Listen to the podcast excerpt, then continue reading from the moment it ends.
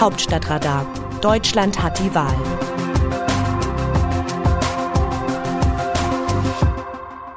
Es ist Samstag, der 18. September. Können Sie sich noch an den Wahlkampf vor 16 Jahren erinnern, was da los war? Über tiefe Einschnitte ins deutsche Sozialsystem wurde gestritten.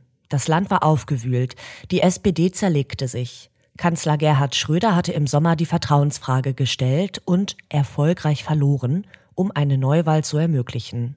Regulär wäre die nächste Bundestagswahl erst 2006 gewesen. Die erste rot-grüne Bundesregierung wackelte, wegen der SPD, nicht wegen der Grünen. Schröder hatte etwas getan, was die Oppositionsführerin Angela Merkel zutiefst beeindruckte. Allerdings im Sinne einer Warnung. Nie würde sie die Macht so aus der Hand geben. Die Agenda 2010 mit den Hartz-IV-Regeln zur Eindämmung der Sozialkosten hatte die SPD gespalten und ihr eine Wahlniederlage nach der anderen in den Ländern beschert.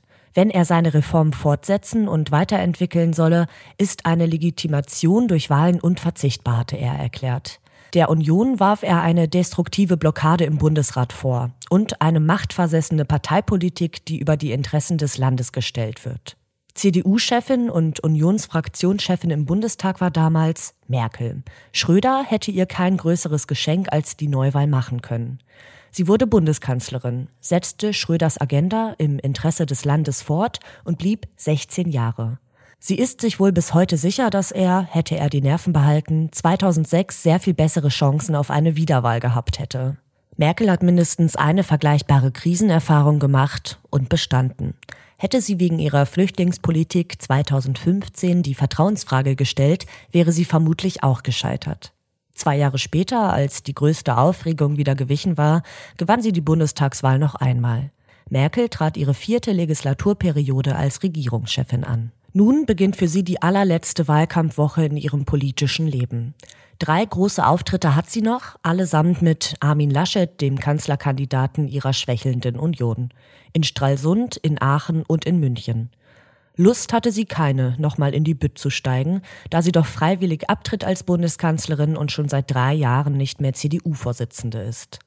Aber nicht nur die Union hat Merkel viel zu verdanken, sondern auch umgekehrt, wenngleich sich beide immer ein wenig fremd geblieben sind.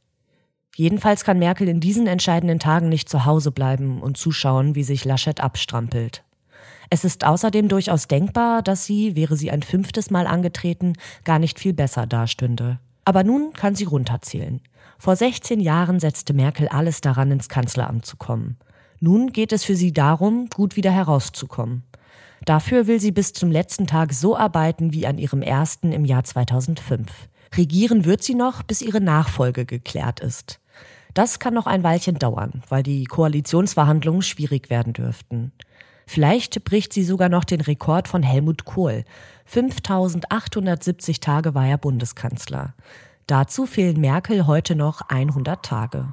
Im Leben der 67-Jährigen ein Klacks.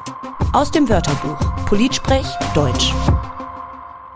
Zehn Tage vor der Wahl erfindet man nicht viel Neues. Armin Laschet, CDU-Vorsitzender und Unionskanzlerkandidat. Der Kanzlerkandidat von CDU und CSU stellt in den letzten Tagen vor der Bundestagswahl noch Zusammenfassungen einzelner Themen aus dem im Juni vorgelegten Wahlprogramm vor, was bei Politikinteressierten eher zu Langeweile als erhöhte Aufmerksamkeit führt. Man hat ja alles irgendwie schon mal gehört. Es ist richtig. Nach monatelangem Wahlkampf ist zum Ende die Luft raus und Wahlkämpfer können sich nicht neu erfinden, kurz bevor die Menschen ihr Kreuz machen. Sie sollten es auch gar nicht versuchen, weil man ihnen das ohnehin nicht mehr abnehme. Bei Laschets einfacher Feststellung schwingt aber auch dies mit, ist nun gut gewesen, mir fällt jetzt auch nichts anderes mehr ein. Ihr könnt mich nehmen, wie ich bin, oder es lassen. Wie sehen die Leserinnen und Leser die Lage? An dieser Stelle geben wir Ihnen das Wort. Bärbel Köntop aus Neustadt zum Text über die Razzia im Finanzministerium von Olaf Scholz. Zu Wirecard.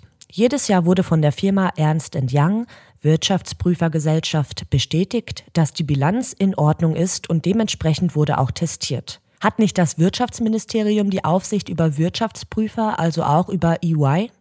Frau Merkel hatte sich für die Firma bei einem Besuch in China im Jahr 2019 auf Bitte des ehemaligen Verteidigungsministers, Herrn von und zu Gutenberg, einspannen lassen.